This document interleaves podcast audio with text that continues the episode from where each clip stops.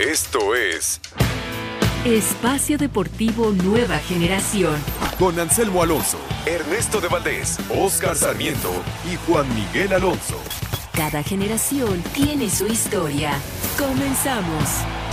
Estos son los encabezados en las páginas de internet.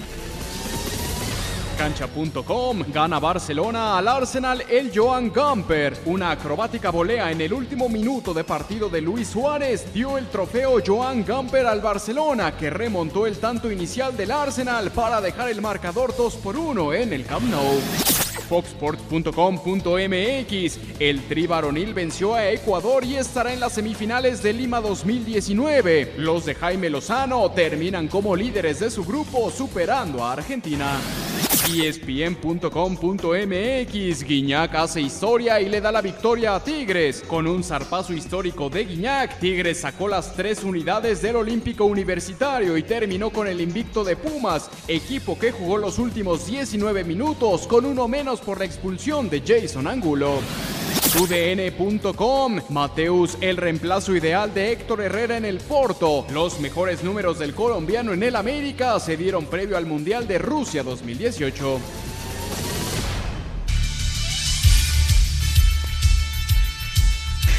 Amigos, amigos, bienvenidos. Este es Espacio Deportivo Nueva Generación de Grupo Asir para toda la República Mexicana.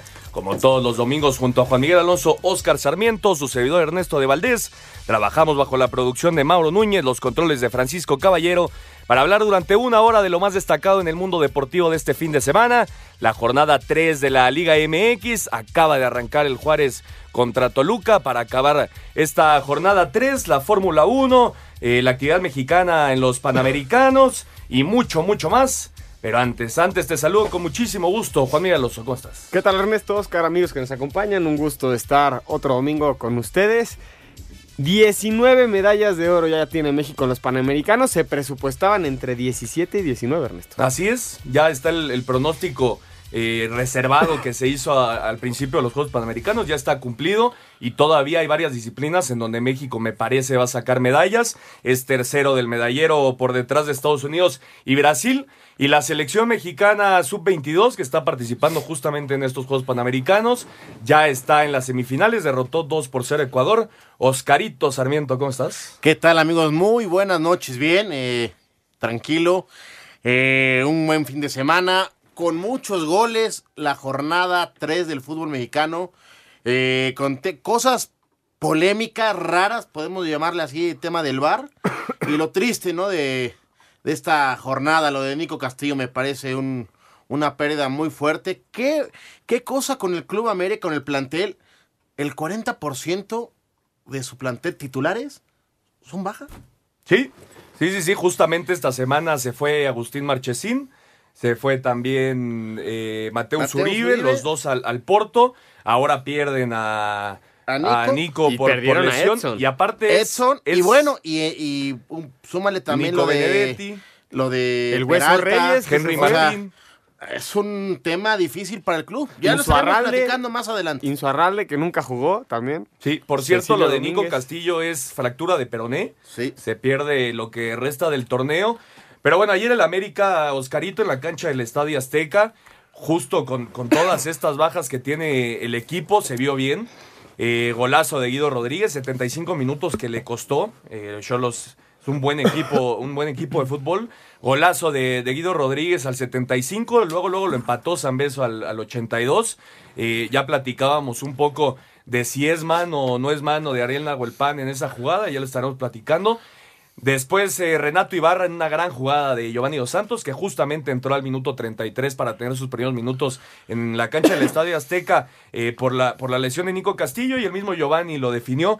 Un buen partido del América con todas estas bajas que, han tenido, Oscarito. Sí, a ver, eh, fue un partido donde realmente Tijuana sorprende, porque esperábamos que un, Tijuana iba a ser un, un rival que te iba a aguantar, iba a ser este, defensivo y no, fue al ataque. Los prim- la primera media hora del partido fue un partido muy abierto, ¿eh? Muy abierto, donde tuvo una jugada Tijuana que Oscar Jiménez el rechace ahí pone a temblar un poquito, pero de ahí en fuera el América empezó a hacer su, su trabajo en media cancha con Guido, que de verdad yo creo que Guido es el mejor contención y Ah, el mejor hoy, jugador, ¿no? sin, sin duda, el, el tipo se- te sabe cómo marcar la diferencia, el ritmo y todo eso. Y hasta, como tú dices, el primer tiempo, en el minuto 33, que es cuando se lesiona eh, Nico. Nico, eh, otra vez el bar 6, 7 minutos. Y después, con, con lo que se tarda Nico en abandonar, porque dos veces se tiene que caer porque no podía ni caminar ya, se, se enfría ahí el partido y se va el primer tiempo. Y, en el, y entra Giovanni en el segundo tiempo. Ya Giovanni empezando a tener ritmo de partido y con la calidad que tiene y físicamente como se ve el Giovanni, es un tipo que te marca diferencia. Pero ojo, ¿cómo inicia Giovanni? Como centro delantero. ¿Y cómo hace los dos goles? Por fuera. De la banda, de, la banda izquierda. O sea, eh, eh, va a ser importante ver cómo va a manejar Miguel Herrera el tema de la función de Giovanni. Porque lo puedo poner como atrás o volanteando. Lo importante que va a ser Pero gana, ¿eh? América Santos. gana. Y el segundo tiempo me parece a mí que lo gana con autoridad. Sí, jugando un buen fútbol, aunque parecía que, que al 82 eh, se iba a ir esto eh, con empate uno por uno. Lo importante, Juan, que va a ser ahora Giovanni Dos Santos con todas estas bajas que ya hemos platicado. Lo importante que se convierte ahora la- el fichaje de, de Giovanni dentro de la cancha. Debut soñado y, y ojalá tenga este nivel en lo que resta del torneo, ¿no? Yo creo que cualquier americanista estaba esperando este debut de Gio. Yo creo que a destacar en el partido hay dos jugadores del América que, que hay que destacarlos. Uno es Giovanni Dos Santos y el otro es Roger Martínez, que de repente tiene una, una inercia dentro de la cancha que se le ven las ganas de jugar, que se le ve la calidad a Roger Pero a Martínez. veces no crees que hace una de más. Sí, pero yo creo que e- ese tipo de jugador suele tener esa jugada de más y está en definir entre hacer esa jugada de más y no cuando hacen, cuando se vuelven cracks. Entonces yo creo que Roger anda en un muy buen momento. El América lo vi en un, o sea, jugando muy bien. El error de, de Aguilera son, son errores que hay que llamar la atención a la defensa, que es esa confianza que se tiene, exceso de confianza. Cuando chocas contra un centro delantero de 92 kilos, como es Nahuel Pan, vas a perder la pelota. Y lo que hace Zambeso también a- al momento de hacer el, Ah, eh, el gol es un, es un golazo.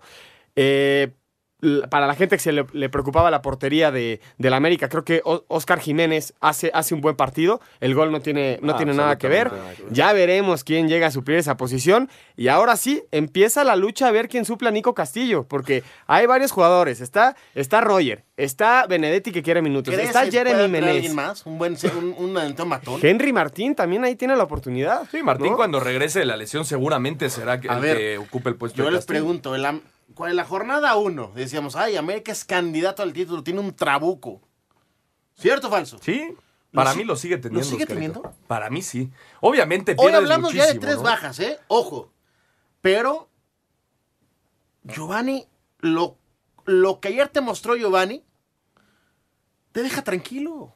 Obviamente pierdes muchísimo, ¿no? Perder a Agustín Marchesín es un golpe durísimo. Ha sido tu mejor jugador junto con Guido Rodríguez en las últimas eh, A ver. tres, cuatro temporadas. Perder a Mateus Uribe, que era un bastión ahí en media cancha, obviamente Ernesto, importa, aunque un poco menos. Y lo de Nico Castillo, que estaba destinado, era, era el- la proyección a ser tu goleador en el torneo, ¿no? A ver, por partes. En la portería. Van a traer uno de igual calidad. Es América. América está obligado a tener un portero co- con esa calidad. ¿Quién va a llegar, Oscarito? Hay muchos en la mesa. Vamos a ver cuál se da. Se, se ha escuchado a Memo Ochoa, Armani, Cabaña, o sea, Ah. se han escuchado varios nombres de, de- del nivel de Marchesín, pero lo que es una realidad es que además de perder un buen portero, pierdes a uno de los líderes del equipo. Eso es, ahí es A ver, donde pesa. Imagínate, pongamos el episodio que sí llega Ochoa. ¿Sabes lo que va a hacer también en el vestidor? Sí, Memo no, Ochoa? bueno. claro, O sea, obviamente. entonces no estás perdiendo ahí, ¿va? Es el reemplazo ideal. Sería. Vamos a ver si, si, si Sí, se da. dan. Porque también se tiene que trabajar ahí. Pero bueno, la, la otra me decías que era... La salida de, De Mateus. Mateus. que se va hoy Ay, lo cre- anuncian. creo que en esa, en esa posición es donde el América tiene más gente para, para solventar la, la- la- la baja de, de Mateus, ¿no? Está Córdoba, que lo ha hecho bien, el, joven. Córdoba, Có- Córdoba te da los minutos. Está si Guido, Córdoba juega todos los partidos, cumpliste la regla. Así es. Y es un tipo que está marcando diferencia. Ayer lo ves, atrevido, recupera balones, te pone buenos balones. Y para eso Ah, contrataste al Oso también, al Oso González Al Oso y a González. Leonel, ¿no? Y a Leonel López, Sí. que viene de Toluca. y la ¿sí? otra, Eh, Nico Castillo. Esa es, la, es una, una baja fuerte también, pero insisto, Henry Martín cuando regrese creo que será el centro delantero. América, América, en, en tres partidos lleva siete goles. Cuatro y tres. Siete goles. Yo creo que no hay problema en, en la contundencia. El equipo, ¿cuántas jugadas de gol tiene por partido? Sí, muchísimas. Entonces, te estoy dando la razón. El equipo es un trabuco, es un gran equipo. Lo pongo como candidato al título, Sí, sigue obligación. siendo, sigue Está obligado, está obligado a ser campeón del fútbol mexicano por el equipo que tiene. Al igual que Tigres, al igual que Monterrey, son los candidatos serios al título. Totalmente de acuerdo. Yo creo que Bueno, el América. hasta Santos, porque Santos también nos No, ha y arrancó mostrado. muy bien. Y Querétaro nos está también poniendo ahí, ojo, ¿eh? Sí, son equipos que, que tendrán que mantener el paso si quieren ser candidatos justo junto con estos equipos que ya mencionaste. Eh, escuchamos las reacciones de Miguel Herrera y Oscar Pareja y la lesión de Nico Castillo. Venga.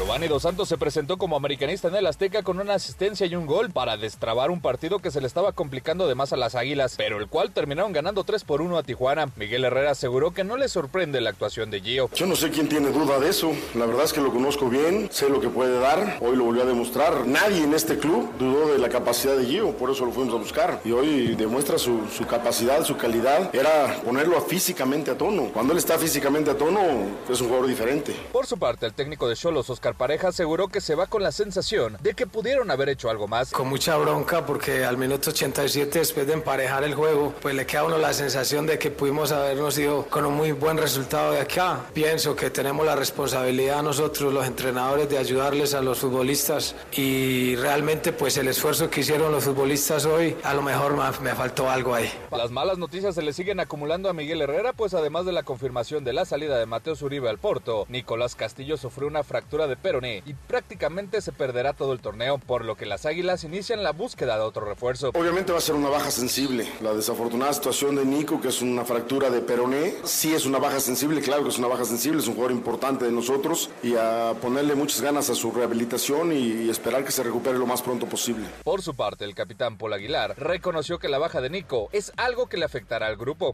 Desgraciadamente para el grupo sí es un, algo que, que puede afectar anímicamente, ¿no? Pero también sabemos que hay, hay bastantes jugadores que lo pueden suplir de la mejor manera, así que abre también muchas puertas para, para varios jugadores que, que pueden tomar lugar. ¿no? Para Sir Deportes, Axel Toman. Muchas gracias a Axel Toman. A ver, pregunta en la mesa. ¿El América debe buscar un refuerzo en cualquiera de estas tres? Por... Bueno, obviamente la portería, ¿La lo hará. portería urge? En media cancha me parece que, que- que pueden solventar, pero debe buscar un, un centro delantero Sí. extranjero. Yo digo que sí. Sí lo tiene que ir a buscar Sí. al mercado. Sí. Yo creo que América tiene que tener un centro delantero, todavía. Sí, para que pelee ahí con, Claro. con Henry, ¿no? Con Claro. Roger Martínez, que también te puede jugar como, como centro delantero. Es complicado. Y idóneamente tienes que contratar a alguien del símil de Nico Castillo, solo que Nico Castillo te costó, ¿qué fue? 15, 10 Sí, millones sí, de dólares. Entonces ahí ojo, también... sigue cobrando Eh, porque fue por. Obviamente. Y, y el esfuerzo económico de, del América no es el mismo que le veíamos hace 15 años. Entonces, quién sabe si se vayan por un, un jugador de la talla de Nico Castillo de, de esa cantidad de dinero. Pero yo creo que sí, para la competencia interna le hace falta un centro delantero. Pero recordemos, en el último bimestre o trimestre del- de, de este año, lo que ha Lo que han recibido, sí, por supuesto. sus ingresos. Con la venta de Edson, de Edson, con, con la venta Lainez, de Marchesín. con el Marche, eh, Mateus. Joe o sea, Corona. Dinero hay, ¿no? Yo creo que sí. Yo creo que sí. Debe haber dinero para, para que pueda el América contratar un, un y para buen centro para terminar, delantero. da gusto que un equipo mexicano tenga esto, ¿eh? De verdad. Hoy es América. Ojalá que el de mañana puedan hacer dos, tres equipos que estemos proyectando jugadores a otro lado. Es, y- es importante. Que todos, que todos empiecen a, a sacar jugadores a Europa, que es importantísimo, y sobre todo mexicanos, ¿no, Juan? Ahora sí que se paró el cuello mi compirri, ¿eh? Ah, pero ahora sí tiene la razón. No, el sí, América ha sido el exportador de- de- del fútbol mexicano sin ninguna duda. Laines, eh, Edson, Mateus y. Marchesín. Eso En- es lo que te da. En un semestre, sí. Así es. Juárez y Toluca al minuto 13 están empatando 0 por 0. Nosotros vamos un corte y regresamos con más. Estamos en Espacio Deportivo, nueva generación. Ningún jugador es tan bueno como todos juntos. Espacio Deportivo Nueva Generación. Un tuit deportivo. Iván García, arroba Iván García Pollo. Gracias por todas las muestras de cariño que me brindaron en los últimos días. Seguiré trabajando de esta manera para brindarles más alegrías y poner en alto el nombre de México. Mañana nos queda la prueba individual y vamos por más alegría. Dorados, Venados y Zacatepec aprovecharon la nueva regla de cuatro puntos como visitantes para ser los líderes tras la primera fecha en el ascenso MX. Los resultados completos, Celaya pierde 1 por 0 con Zacatepec, Potros Guaem 4 por 0 ante Correcaminos. Escuchemos al técnico de los Tamaulipecos, Carlos Reynoso. Entramos a un partido creyéndonos superior y eso lo pagamos. Eh, tuvimos errores garrafales nos tiene que servir para darnos cuenta que si queremos competir a, a gran nivel tenemos que mejorar muchísimo. Tampico cae 2 por 1 con Dorados, Atlanta y Zacatecas no se hacen daño. Colima y Venados, mismo marcador. Cafetaleros pierde 2 por 1 con Cimarrones y Alebrijes derrota 2 por 0 a los Leones Negros. Rodrigo Herrera, Asir Deportes. Muchas gracias a Rodrigo. Ahí está la información de la Liga de Ascenso. El Atlante 0 por 0 ante Zacatepec. Esperamos que este sea el, el año, Que el esta sea año bueno para, para el regreso de los Potros a la primera división. No, fue un buen inicio. Con Pirri, partido- chiste malo. ¿Cuál será el equipo que cumpla este año si va a ser? espero que sean los potros. ¿Potros o Cruz Azul? ¿Quién lo ves más cerca? Los potros. Ok. Ya cayó el primero allá en Juárez. Juárez 1 por 0 ante el Toluca al minuto 17. ¿Quién lo metió, Juan? Mauro Fernández, camiseta Mauro 11. Fernández. Buena jugada por el centro y definió ante la salida de Talavera. Ya lo gana Juárez 1 por 0. Sería importantísimo sumar sus primeros puntos en casa para el equipo de, de Caballero. Veremos, ya les estaremos informando lo que suceda en, en este partido. Y hoy se cumplen 20 años de la final de, de la Copa Confederaciones, aquella del gol de Cuauhtémoc. Claro. La, me tocó vivirla. Es uno, tocó yo creo que es uno de los tres eh, eventos de la selección mexicana más importantes de la Sí. historia, ¿no? Sí. El gran zapateado de Cuauhtémoc Blanco, golazo que hace, cómo quiebra. Sí. Sí, sí, me acuerdo perfectamente. Tuve la posibilidad de vivirla en esa en, ¿En el Azteca? coloso. Sí, sí, sí. Fuiste al Azteca. 20 años de, de aquel 99. gran momento para la selección mexicana. Y bueno, regresando a la jornada 3 de la Liga MX, hoy en la cancha de CEU, Tigres derrotó 1 por 0 a Pumas. Llegaron los 105 goles para Gignac, Oscarito. Partido más raro. Se convierte ya en, en el goleador histórico de los Tigres, superando a Tomás Boy después de todo lo que se habló en el partido contra, contra Chivas. Eh, algunos temas arbitrales, Oscarito, que, que hubieron ahí en el partido, pero bueno, al final, suma de tres importante para Tigres. Vamos a decir que el resultado eh, es un poco engañoso. Sí, lo gana Tigres, lo gana bien. Pero el primer tiempo que hace Pumas y, y el primer tiempo que da Tigres, o sea, tienen que ir 3-0. O sea, yo creo que es uno de los peores primeros tiempos Sí, de Tigres. de Tigres, la verdad. Sí, de acuerdo. De noche, con una facilidad. Y ahí vienen las jugadas polémicas. Un penal muy claro al, al minuto 7, 8, que para mí sí es penal. Es el tema de, de que la mano está pegada en el pasto cuando el balón va a la mano. Parece que esa es la regla que. Hugo que- Ayala Hugo era, Ayala, ¿no? sí, Sí, que, señor. Que, que- que parece que, que esas jugadas no se van a marcar como penal. Para mí era un penal clarísimo también. Es que cuando, yo creo que la, la idea es, cuando tú te estás cayendo, a No fuerza hay donde tienes... poner la mano, no hay donde poner la mano, ni modo que no metas las manos al caer. Entonces, cuando tú apoyas la mano en una caída y te pega el balón, tú estás haciendo un movimiento natural del cuerpo, entonces no tienes una intención de que te... Pero, de- pero al mismo tiempo se le quita una oportunidad Claro. manifiesta de gol a Carlos González.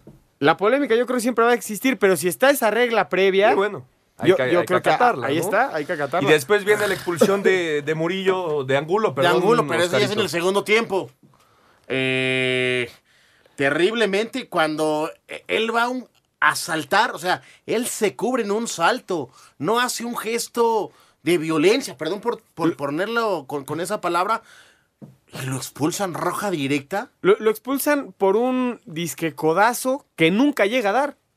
Sí, para mí tampoco hay Para mí más el jugador de Tigres choca más con, con el antebrazo que con el codo. Mira, ta- tan, tan fuerte fue a la pelota Angulo, amonestado, fue, fue a la pelota y se sacó de onda cuando le sacan la roja, porque ni siquiera fue una doble amarilla, fue la roja directa. Sí, señor. Sí, pero bueno, Pumas eh, ha iniciado bien el torneo, Sí. está jugando buen fútbol. el día de hoy, insisto, con, con todo este tema arbitral, eh, algún momento de mala suerte también por ahí. Bueno, Iñak está convertido en un verdadero jugadorazo. Eh, termina perdiendo el partido, pero, pero me parece que Pumas está iniciando bien. Juan. Mira, Michel González dijo que no va a hablar de los árbitros porque no se puede hacer justicia en el fútbol cuando no concretas tus oportunidades. El primer tiempo Ya, que o sea, tienen, o sea, era para un 3-0. Te lo da muy claro, el Pumas está funcionando, nada más falta concretar. Y al, y al final del primer tiempo, con un error terrible de ángulo, terrible, este, nace una falta muy, muy tonta. Y por poco les mete Guiñac el, el, el 1-0 minuto 45. Y ahí se te- tener el primer tiempo. Sí. Fue la primera vez que Tigres llega al, al arco rival del primer tiempo. Imagínate, todo el primer tiempo lo domina Pumas, hace un buen fútbol y no, no supo terminar las No supo concretar. Por cierto, Pablo Barrera fue titular por primera vez en el torneo. Juan Iturbe fue a la banca, le respetaron eh, el buen funcionamiento que tuvo en, el partido pasado. Barrera dejó ir una clarísima también en los primeros minutos. Escuchamos a Guido Pizarro y a Michel. Los Tigres vencieron a domicilio de los Pumas un gol a cero con anotación de André Pierre Guignac, quien se convirtió en el máximo anotador en la historia del club regiomontano al llegar a 105 goles del triunfo y del logro del delantero francés. Habla Guido Pizarro. Creo que ellos el primer tiempo, los primeros 20 minutos fueron un poco mejores, pero creo que, como dije antes, creo que con el correr de los minutos y más que nada el segundo tiempo, eh, tuvimos el control del partido, tuvimos las situaciones y creo que somos justos ganadores. Creo que favoreció también la expulsión de ellos. Creo que ahí en el vestuario lo felicitamos todo por lo que representa más que nada el humano hacia esta institución, hasta- hacia este grupo y que, que siga así. Seguramente seguirá con la misma humildad y aportando lo suyo hacia el equipo. De la primera derrota que sufre su equipo en el torneo, habla el técnico de los Pumas, Michel González. En el fútbol no se puede hablar de justicia o de injusticia, sino de las posibilidades que tienes cuando tienes ante el gol y nosotros no las hemos aprovechado y la de Gignac pues ha decantado un partido que estaba en una situación límite con 10 jugadores y no, no voy a hablar de justicia o no, pero lo cierto es que mis jugadores han hecho un esfuerzo suficiente como para no haber salido derrotados. Con este resultado, Tigres llegó a seis puntos, mismos con los que se quedaron los Pumas. Asir Deportes Gabriel Ayala. Muchas gracias a Gabriel Ayala. A ver, ¿dónde pondrías a André Pierre Gignac en cuanto a extranjeros en la Liga MX se refiere, Juan? Mm, junto con Cardoso, Caviño, Guiñac, sí. Y el, el Reynoso. Reynoso. Yo creo que con, con esos tres. Ya yo creo que está a ese nivel. Para ti es el cuarto de la historia. Es que a mí no me tocó ver a Caviño, Sí, claro. a, a mí no, no me tocó ver a esos personajes. Lo, lo sé porque me, me lo han platicado, he visto sus goles. Verlo, vi a Cardoso y se me hacía un fenómeno, y, igual Guiñac, del nivel. Y Cardoso el mejor, ¿no, Oscarito? Sí, sí, sí, Cardoso yo creo que es el mejor por lo que hizo y los goles y cómo se divertía, lo, lo que hacía. Me acuerdo mucho que el gol que le hace al América, Cardoso desde la media cancha. Sí, sí, sí, sí, con una En- jugada en- con en un- Vicente Sánchez y Vicente Ciña. Sánchez, en una goleada de 7-0. Sí. Si no mal recuerdo. Sí, en el Nemesio 10. En el Nemesio Pero lo 10. ponemos en el top 5, ¿sí o no? Yo creo que sí entra, yo creo que sí entra. ¿Tú, Ernesto? Sí, yo también. Yo también creo que Iñak ya está dentro de los cinco mejores extranjeros en la historia del fútbol mexicano. Y bueno, ya es. La importancia el- de los títulos, ¿no? La eh, verdad. Vino a, a revolucionar Sí. un equipo como Tigres que no, no lleva muchos títulos y ya está convertido también en el, en el máximo goleador, ¿no? Yo creo que de Tigres ya puede ser considerado dentro de los tres primeros eh, mejores jugadores de- del, del club, si no es que el mejor. Pues yo creo que hoy por hoy es el número uno por lo que te ha dado. Ha llegado a ser título de goleo, campeonatos. Sí. O sea, ha ganado todo. ¿Sí? Y no para de meter Y no, goles. ¿no? no para. Así es. Pero bueno, dejamos de lado este partido y nos metemos con el Querétaro Uy. contra Cruz Azul. Luis Romo, ¿sabes cuántos goles tiene Luis Romo en la primera división? Mm, dos. Tres. Ah, y dos hizo ayer. Tres y los tres son contra el Cruz Azul. ¿En serio? ¿Sí? Dos goles de Luis Romo el día de ayer. eh, uno más de Yair Pereira de cabeza, que está convertido en, el bastión de, la defensa de, este Querétaro. Increíble que Chivas lo haya dejado salir. Y bueno, se fueron expulsados George Corral y Jonathan el Cabecita Rodríguez por parte de- del Cruz Azul. Eh, me parece que, es uno de los peores partidos de, de la era eh, Pedro Caiciña. Ya están pidiendo su cabeza, me parece que es un poco exagerado. Lo platicamos regresando de la pausa. Eh, regresamos en, en unos momentos. Juárez 1, Toluca 0. Un árbitro divide opiniones. Algunos se acuerdan de su padre. Y otros de su madre. Espacio Deportivo Nueva Generación. Un tuit deportivo.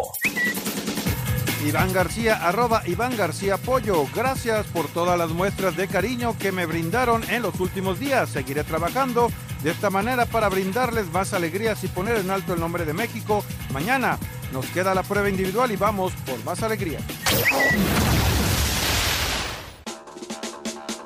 Cruz Azul continúa sin ganar en esta apertura al perder de visitante 0-3 ante el Querétaro en la corregidora, con dos goles de Luis Romo y uno más de Jair Pereira. El técnico celeste Pedro Caixinha reconoció la superioridad del rival. Me deja muy claro, una gran claridad que ha existido una superioridad clarísima de, de lo que fue Querétaro y ha sido un justísimo vencedor, ¿no? Creo que nos ganaran en todo, nos ganaran en futbolístico, nos ganaran en actitud, nos ganaran en y nos salió barato al final nada más los tres, los tres goles. Por su parte, el estratega de los Gallos, Víctor Manuel Bucetich, destacó el trabajo de su equipo. Hoy día se nos dio este partido redondo. Hoy nos enfrentamos a un gran equipo, como es Cruz Azul, es un candidato, eh, no por un resultado deja de ser candidato a, buscar el título, pero creo que hoy el trabajo del, del equipo fue muy acertado, muy, muy limpio. Después de tres jornadas, Querétaro es sublíder de la tabla general con siete puntos. Cruz Azul se quedó con dos. Asir Deportes Gabriel Ayala. Muchas gracias a Gabriel Ayala. y está la información. Bucetich y Pedro Caiciña. Qué buen trabajo está haciendo Buche con, con este Querétaro, Oscarito. Se está yendo muy bien. Y lo del Cruz Azul sí es de preocuparse. Compañero, se llama trabajo y credibilidad. Y el plantel de Querétaro a lo mejor no es el mejor de la liga pero es un equipo que está trabajando. Se reforzó muy bien, ¿no? Sí, puntual, puntual. Y recordemos que el torneo pasado, ¿cómo empezó, eh? Lo de Tacosacuán de Volpi. Sí. La salida y no, no funcionaba. Eh, cesan a Rafita Puente y llega... Llevaba siete partidos consecutivos sin ganar, Sí, o ocho, ¿no? Ocho, fueron ocho, fueron ocho. Y llega Bucetich y mira cómo está haciendo el trabajo. Hizo una buena pretemporada, trabajan bien. Y ayer le dan un baile a Cruz Azul. Pero un baile. Literal, ¿eh? No, en el primer tiempo eh, se fueron 1-0 cuando pudieron Tenían haber ido 3, 4-5-0. 3-4-0. Pero sin y en el problema. segundo tiempo, en el del 70 al 80, terriblemente, ¿eh? O sea, les dio un baile y no entraron dos mano a mano por corona, ¿eh? Sí. ¿Se acuerdan cómo empezó el torneo Cruz Azul, el torneo pasado? Que también empieza a la baja Sí, sí, y sí. se le cuestionó muchísimo. Y conforme empezaba la- a llegar la jornada 17, que en este caso era la 18 antes de la liguilla, empezó a mejorar. Entonces, yo también, aventarle mucho lodo ahorita al Cruz Azul es peligroso. ¿Por qué? Oye. Porque vamos empezando el torneo. No, Lo que es una realidad es que Querétaro te superó en el partido de ayer. No, pero ahí, ahí Y sí difiero. Hubo, hubo errores muy puntuales, como el de Pablo Aguilar en el segundo gol. Y el tercer gol, el- la mala marca en el tiro de esquina, ¿no? Juan, tu Sí. gente de experiencia te- se te está equivocando. Esa es una. Dos. Eh, Caiciña ya tiene al equipo trabajando desde hace tiempo. No, no, no me puedo decir que pues es normal que Cruz Azul inicie mal. A ver, No, no, no, el no dije que es normal. Así Azul- inició el pasado. Sí, pero no, hoy por hoy, el plantel que tiene Cruz Azul. Sí, es para que esté arriba todo el Compañero, torneo, ¿no? tiene que ser. Sí, pero ¿hay, ¿hay malos partidos o no hay malos partidos? ¿Pero ya tan seguidos? El partido pasado lo debió haber ganado y de Sí, último le- minuto lo lo, empatan al último minuto. Toluca, ¿no? Sí. Solo hay dos equipos que no han ganado. Si hoy gana Ju- Juárez, Cruz Azul es el único equipo que no gana. Y, y Veracruz, Y ¿no? Veracruz. Empató ya. Ya sumó. No, y Ah, también, no, en el- suma. también Cruz Azul ya sumó. Sí, bueno, en de, el de- empate. pero Lleva ganar- dos empates. Pero ganar un partido, Dos empates, una derrota. está cañón, ¿no? No, no, es un mal inicio, pero tampoco es que tú, tú, es que tú mismo Cruz- me lo has dicho, pero con Cruz Azul no puedes tener un mal inicio con un plantel tan vasto como es.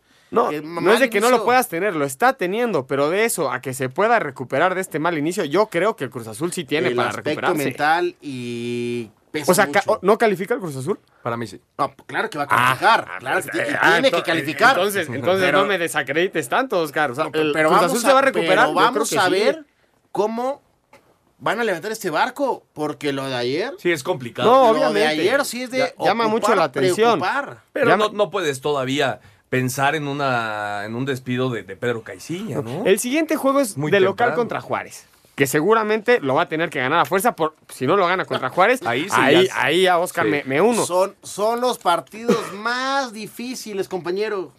Oye, pero destacado lo de Querétaro, cómo se reforzó. Los, los cuatro adelante son extranjeros. Es del Valle, Sierra, Castillo y, y Akeloba, ¿no? Y Te gusta decir Akeloba, Y en la banca tienes a, a Enrique Triverio y tienes a Clifford Aguayé, que son jugadores de, de renombre ya probados en, en la, en, la, en la liga. Se reforzó muy bien Querétaro, además de lo que ya platicábamos de, de Jair Pereira. Y, y bueno, el trabajo que tiene Bucetich en, en primera división es, es increíble. Me parece que Querétaro puede ser el caballo negro de, de este torneo. Y Escobosa, que también pasa por un buen momento, ¿no? Que viene de Dorados. Y es, eh, Escobosa Sí. está teniendo un segundo aire. Querétaro es segundo con, con siete puntos. Ha, iniciado muy, muy bien el torneo. El Cruz Azul está en la posición 14 con, con dos unidades. Y bueno, lo de Chivas. Chivas em- empezó ganando el partido. eh, se puso adelante con un penal que me parece bien marcado. Y después se lo empataron. eh, se lo empató el Puebla uno por uno. ¿A qué juega Chivas, Oscarito? Pues, a veces con el corazón. Y y a veces porque se dejan empatar muy fácil, pierden la cabeza. Algo Puebla les tenía que haber ganado. Qué, qué polémica jugada eh, cuando Cavalini hace un gol y lo expulsan, ¿no? No, bueno, me ¿Qué parece cosa, que es un cosa? error, un error terrible de- del árbitro. Para mí estuvo bien anulado el Sí. gol. Es una jugada de media cancha donde Cavallini está intentando controlar el balón. Sí le deja la, la- la plancha a, a a Ponce. Pero de ahí a que sea expulsión, es una jugada fortuita, ¿no? A, a mí, a mí se me hace. No, se- no puede ser expulsión cuando ni siquiera estás viendo al jugador. Sí, tú ya estás no viendo al frente. intención. Tu pie de apoyo se va directo ahí por, por cómo recibes la pelota. Yo creo que se equivocan. Y además, imagínate para Cavalini lo que es hacer un gol, irlo a festejar y que te expulsen después. Pues, pues sí, sí le pega. Le pega mucho al jugador. Y es más, salió, salió todo el, equi- el equipo del Puebla y, y el Chelis enojadísimo. Enojadísimo. Ya- ya había conseguido el cosa. doblete para darle la Sí, vuelta. te digo una cosa, yo ya no entiendo qué es y qué no es del bar. Sí, está complicado, ¿no? Es que de verdad, o sea, ¿Había menos polémica antes del bar? No, bueno. no. Eh, Sí, sí hace el juego más justo, eh, evidentemente. Pero hay A ver, jugadas a ver, pero este, tipo de este fin de semana fue justo. Algunas jugadas no, esta no, la de Pumas por ahí no. Eh, La alguna de otra que se me vaya. Nico. No, para mí la de Nico Mencionaba a Ramos Rizo que tampoco le habían marcado penal al Atlas frente a Santos. Ah, y la del Atlas. ¿No? Sí. Pues, Ya son tres, cuatro por semana, compañero. Y ya es una tecnología este, de, de- de alta definición. Pero bueno. Pero Chivas me parece que se está hundiendo terriblemente. Eh, nos había dejado un saborcito diferente la semana pasada que le ganó a Tigres. Sí, una victoria importantísima. Pero hoy, como o sea, Puebla lo supera otra vez. O el, sea, el problema de Chivas es que mete, se encuentra con, la, con, con el gol y se tira para atrás. No entiendo por qué Tomás Boy tira a su equipo para atrás cuando hay jugadores importantes hacia adelante. Está la Chofis, está Pulido, está Oribe Peralta, en fin. Tiene nombre Chivas para intentar sí, atacar. pero ¿no? el cabello se les cansa también. No son jugadores chavos. Y el tema de, de Toño Rodríguez, eh, van tres partidos y me parece que tres de los goles que ha recibido Chivas han sido errores de Toño. Hay que comentarlo. Tuvo un muy, muy, muy buen partido contra Tigres. Muy buen partido. Fue posiblemente el jugador del partido. Pero el, el día del el viernes se vuelve a equivocar en una salida y le deja el balón a. a, eh, me parece que es Angulo el que remata. Y bueno, la- le pega en la, en la rodilla a Cavalini y se va, se va a gol. Pero lo de Toño Rodríguez. Eh, Un equipo como Chivas, lo primero que tienes que tener es un portero confiable. ¿Tú le darías, el, le darías el relevo a Raúl Gudiño? Para mí sí. ¿Chivas califica?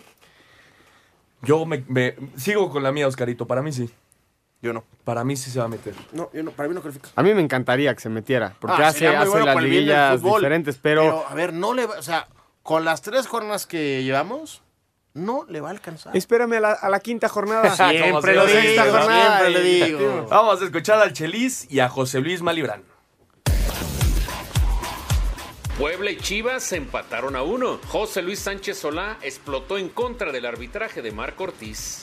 Vino el señor Bericio acá, en este salón vino, y do- 15 minutos delante de mí habló con Lucas Cavallini, dándole una explicación, hasta cierto punto una disculpa del comportamiento que habían tenido los tres, en, sus tres goles anulados el torneo pasado, y explicándole que él, que, que, la, que esto de los arbitrajes y de la, de la- del VAR y de todas esas cosas que manejan, iba a cambiar con respecto a él. Eso vino el señor Arturo Bricio, que, que lo considero una persona correcta y me he sentado varias veces a comer con él, que no venga. No, no tiene ningún caso, que no venga. José Luis Malibrán, auxiliar técnico del Guadalajara, dijo que van por buen camino. El equipo está trabajando muy bien y se está recuperando también de alguna manera de, de esa pretemporada tan dura en, en cuestión física y poco a poco está agarrando el fútbol que quiere Tomás. Pero creo que vamos por buen camino. Para Sir Deportes, Memo García. Se enojó el Chelis. Pues que no vaya. Se enojó el Chelis. Y bueno, me parece que Chivas mínimo, lo rescatable es que suma puntos, ¿no? Ya tiene cuatro en el torneo. Bueno, Monterrey, Monterrey sacó una victoria de esas que, que levantan ánimos. El León se puso muy rápido adelante en el primer tiempo con, con el gol de Sosa, Mena al 42. Un primer tiempo mucho mejor para el León. Y el segundo, Monterrey se fue con todo adelante. Eh, Funes Mori al 45, Montes al 67, que había tenido un error garrafal en el primer gol, en el segundo gol de, de León. Y Funes Mori al 90, Oscarito. Eh, me parece que tiene una gran respuesta Monterrey. Sí, el primer tiempo León lo supera. Y también León no se puede equivocar, no puede regalar un partido en el, en el segundo tiempo. Totalmente y Monterrey muy bien. Funes Mori lo hace re bien, es un jugador diferente. Eh, es un- uno de los mejores centros delanteros de nuestra liga. Escuchamos a Diego Alonso y a Nacho Ambriz. Con doblete de Rogelio Funes Mori, el del triunfo justo al minuto 90, sumado al de César Montes, Rayados remontó cuando perdían 2 a 0 frente a León en el coloso del Cerro de la Silla. Diego Alonso reconoció iniciaron mal. 20 minutos donde no fueron buenos, jugamos mal. El equipo rival era mejor que nosotros, pero a partir del minuto 20 el equipo mejoró mucho. En la derrota, en los triunfos nos comportamos siempre de la misma manera. No soy de los que se vienen aquí a defender ni a dar explicaciones. Además, más allá de las derrotas o de los triunfos, el camino nuestro, nuestro secreto es el trabajo. Llevamos dos triunfos consecutivos, el de Copa también era un triunfo importante. Nacho Ambriz, técnico de León, que ganaba a Rayados a domicilio con buen fútbol 2 a 0. Anotaciones de Ismael Sosa y Ángel Mena atribuye a serias distracciones que les costó salir derrotados por 3-2 en- en el BBVA.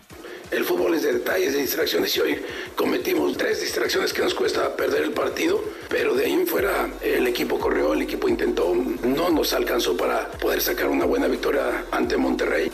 Al final era un partido parejo, ellos también estaban preocupados por nuestros contraataques que te digo, en el último toque no, no decidimos bien, hoy perdemos y hay que levantarnos. Desde Monterrey informó para CIR Deportes Felipe Guerra García. Y Santos, Juan. Santos es el mejor equipo en estas primeras tres jornadas. Dos goles de Brian Lozano, que anda intratable. Al 95 Osvaldito Martínez, el penal, me parece claro, puso el 2 por 1, pero Santos qué bien anda, ¿no? No, lo, de Santos es, es fenomenal. Otra vez ya vemos una mancuerna arriba. eh, Julio Furch hace la, la asistencia a Brian Lozano. Y, y también el espíritu del jugador de Santos de lucha. Brian Lozano, los dos goles que hace, los hace luchando por la pelota. El primero se la quita a Barbosa y en el segundo queda un rebote ahí en el área que también lo aprovecha. Santos muy importante, pero sin descalificar al Atlas, que también tuvo un gran inicio con dos, con dos victorias consecutivas. Y que no jugó un mal partido. Y ayer. volviéndose un equipo, ahora sí que perro, perro. Hubo uno, dos, tres, cuatro, cinco amonestados, súper ríspido el partido. Yo creo que Santos se, lleva la victoria por calidad, pero no descarten al Atlas, ¿eh? Totalmente, de acuerdo, es el mejor equipo del torneo del Santos hasta el momento, pero Atlas ha tenido también un buen inicio. Escuchamos a Guillermo Almada y a Leandro Cufré. Con par de anotaciones de Brian Lozano, Santos Laguna derrotó a los rojinegros del Atlas a domicilio sobre la cancha del Estadio Jalisco dos goles por uno. Los de la comarca lagunera continuaron así con su paso perfecto, obteniendo tres puntos más que les permiten seguir en la cima con nueve unidades cosechadas. El entrenador de los de Torreón, Guillermo Almada, habló sobre este resultado. Sí, es muy importante para nosotros, ¿no? Este, una cancha complicada, difícil, un rival que nos, nos significa nuestra victoria porque fue un rival durísimo, pero en definitiva creo que nos llevamos un triunfo justo, creo. Por su parte, el entrenador de los zorros, Leandro Cufré, reconoció que cometieron errores graves en el plano individual. Bueno, el que vio el partido hoy puede sacar sus conclusiones. Fueron errores individuales más que nada, ¿no? Porque después en el funcionamiento del equipo eh, fue mejorando tra- partido tras partido. Entonces estoy, estoy tranquilo, hay que corregir errores, incluso siendo campeón se corrigen errores. Así que vamos a corregir errores. Para Sir Deportes desde Guadalajara, Hernaldo Moritz. Muchas gracias a Hernaldo Moritz. Y el Necaxa, el Necaxa 7 por 0 ante Veracruz. Qué importante que Salas, Delgado y Quiroga ya tuvieron participación en el marcador, Juan. Ojo con Maximiliano Salas. Ojalá no lo, no lo vayan a vender en, en tres jornadas, ¿eh? La, la, verdad, la participación del argentino es, es, fundamental. Lo que pasa en el primer tiempo, compite Veracruz frente a un equipo del Necaxa. Y en el segundo tiempo, de repente el Veracruz deja de funcionar y están casados con esta idea de salir jugando. Salcido ya, está, ya, se, le ve, ya se le ve la edad. No tuvo un buen partido ayer. Los centrales del Veracruz un desastre. Y en cuanto ponen al Queco Villalba en la banda, lo quitan del centro y lo ponen en la banda, deja de tener la pelota el Veracruz y entró un gol tras otro. Y el Necaxa también salió este, bastante virtuoso en la, en la concretación la del definición. Se está exponiendo el profe Mesa, ¿no, Oscarito? Sí, yo creo que sí. No, no, no, no, no tiene que jugar con su filosofía. Pero bueno, el torneo pasado se comió nueve Veracruz y ahora este torneo ya lleva siete. siete Vamos a ver qué pasa. 7 por 0 le ganó el Necaxa al Veracruz. Eh, en Juárez, 1 por 0 sigue ganando Bravos un, eh, 43 minutos. Nosotros vamos un corte y regresamos para terminar la jornada 3. Ningún jugador es tan bueno como todos juntos. Espacio Deportivo Nueva Generación. Un tuit deportivo. Arroba Reforma Cancha. Cada vez gusta más el soccer. El juego Atlanta United contra el Galaxy rompió récord de asistencia en la MLS con 72.548 espectadores. Esta fue la actividad del fin de semana de los futbolistas mexicanos en el extranjero. En Holanda arrancó la temporada. Dentro de la jornada 1, Edson Álvarez no fue convocado en el empate a 2 del Ajax ante el Vitesse. Eric Gutiérrez fue titular y salió de cambio el 84, mientras que Irving el Chucky Lozano se quedó en la banca en el empate a 1 del PSB ante el Twente. Héctor Herrera entró de cambio al 46 en la victoria del Atlético de Madrid, dos goles a uno ante el Atlético de San Luis en el Alfonso Lastras. Aquí las palabras del mexicano. Se siente muy bonito venir a tu país y que la gente te, te, lo reconozca. Y nada, nada, agradecerle a toda la gente que vino por, por todo el apoyo, por el apoyo en lo personal y, y bueno, esperamos que hayan pasado un, bo, un bonito partido y que, y que gracias a todos por, por el apoyo. Javier El Chicharito Hernández entró de cambio al 75 y falló un penalti en el amistoso y empate a 2 del West Ham ante el Athletic de Bilbao, que se llevó el triunfo 4 a 2 en serie de penaltis. Néstor Araujo entró de cambio al 66 en la victoria del Celta, 3 goles a 0 ante el Unión Berlín en partido amistoso. En la MLS dentro de la temporada, Carlos Vela jugó los 90 minutos en la victoria de Los Ángeles FC, 2 goles a 0 ante el New England Revolution. Jonathan Dos Santos y Uriel Antuna jugaron los 90 minutos en la derrota del Galaxy de Los Ángeles 0-3 ante el Atlanta United. Carlos Fierro no fue convocado en el empate un gol del San José ante el Columbus Crew. En estos momentos y con Marco Fabián de titular, el Philadelphia Unión se mide al DC United. Asir Deportes Gabriel Muchas gracias a Gabriel Ayala y por cierto, Pep Guardiola consiguió su título 28 en, Europa. Eh, uno por uno quedaron en el partido Liverpool y Manchester City. Lo definieron eh, los Citizens en, en, penales para llevarse la, Community Shield en el inicio de la temporada de, Inglaterra. 28 títulos ya para, para Pep Guardiola, uno de los mejores técnicos en la historia de, del fútbol. Y para terminar la jornada 3, Oscarito, el Morelia. El Morelia derrotó 2 por 1 de visita al Pachuca. Edinson Flores y Aldo Rocha por parte de Morelia. Y a Chiller eh, eh, un gol en contra para poner el 2 por 1. Sí, me parece que Pachuca no camina. No camina. Y Morelia eh, le venía costando trabajos. La primera victoria que, que logra en el torneo. Viene de dos derrotas. Y lo de Morelia va caminando con Torrente, va caminando. Y con Palermo Pachuca le está costando trabajo. Mucho trabajo cuando la temporada pasada fue uno de los mejores equipos como local. Ahora dejan ir tres puntos importantes en este inicio de torneo. Vamos con las reacciones de Torrente y Martín Palermo.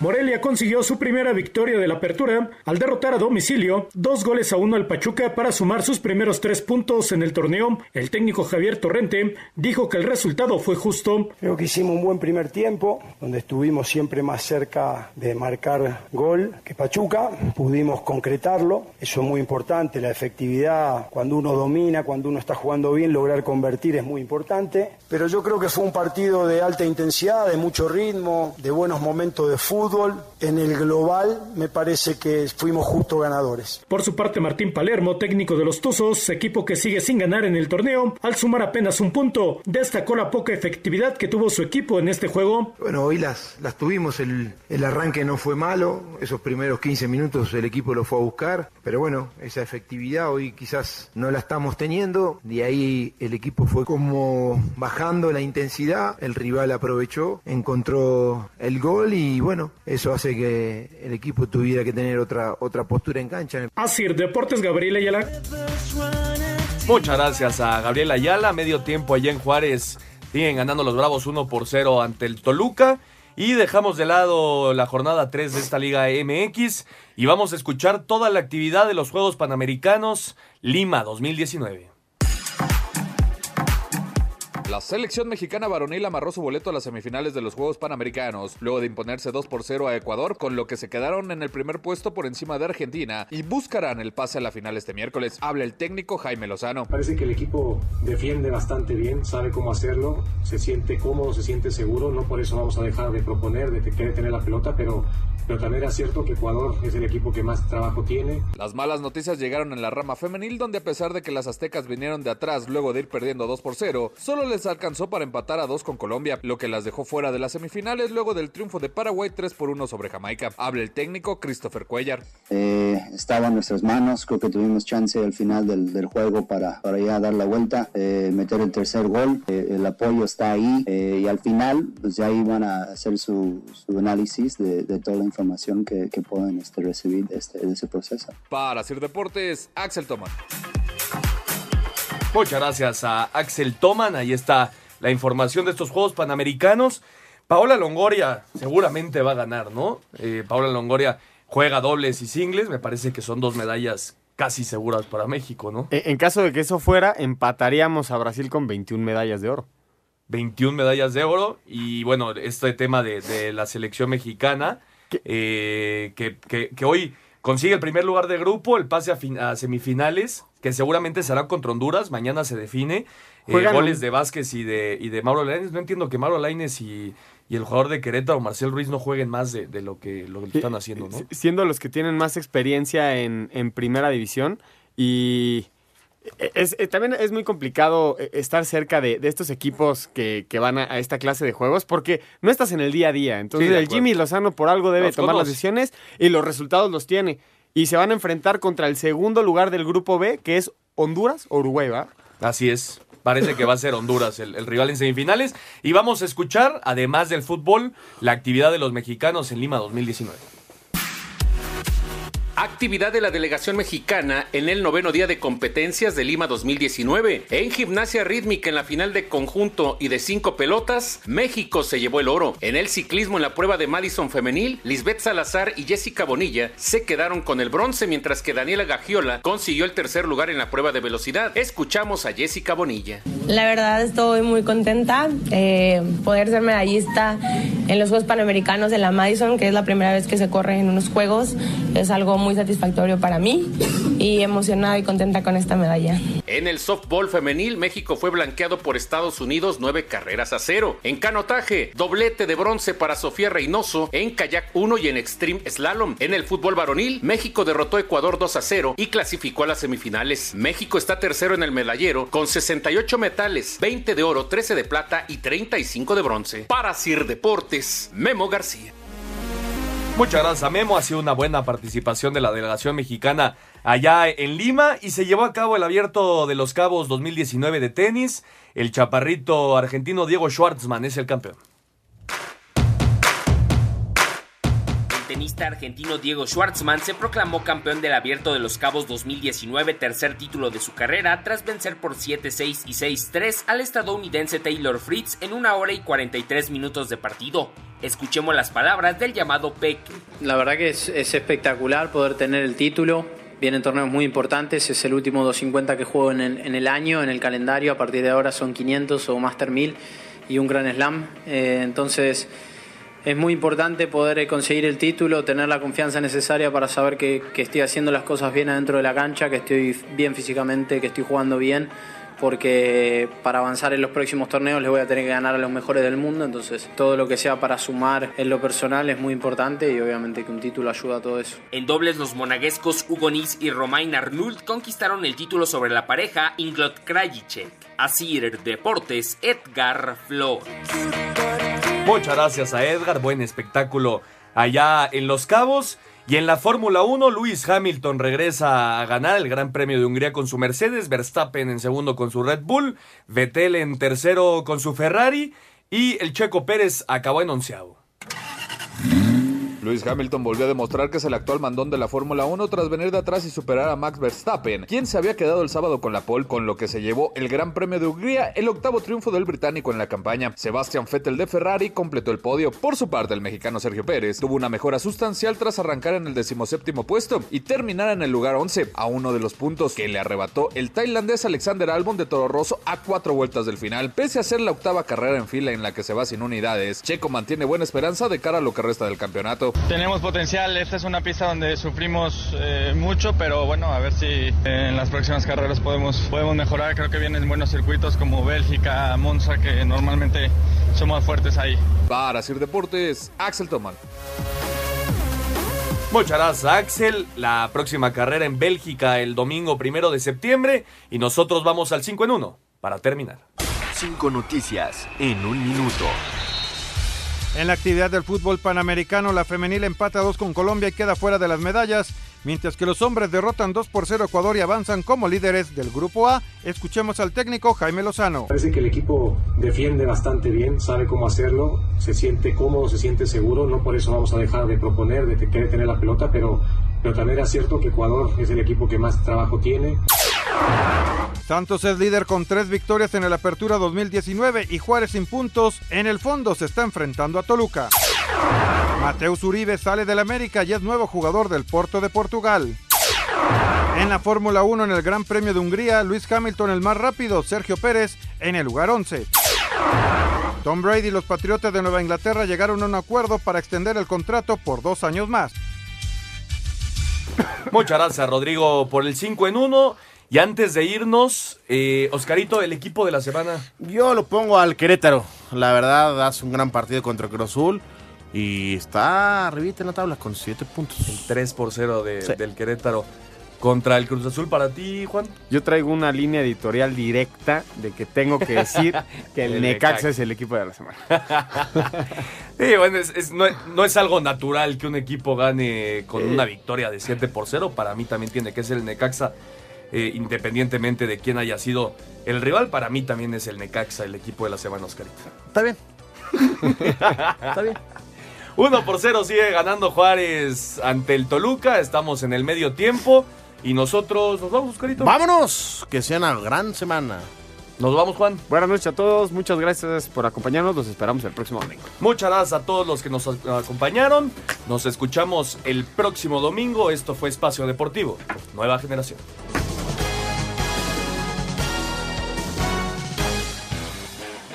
Fútbol, Béisbol, americano, atletismo, espacio deportivo nueva generación. Escucha a Anselmo Alonso, Ernesto de Valdés, Oscar Sarmiento y Juan Miguel Alonso cada domingo de 7 a 8 de la noche.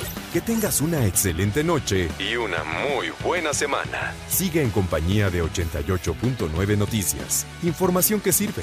Tráfico y clima cada 15 minutos.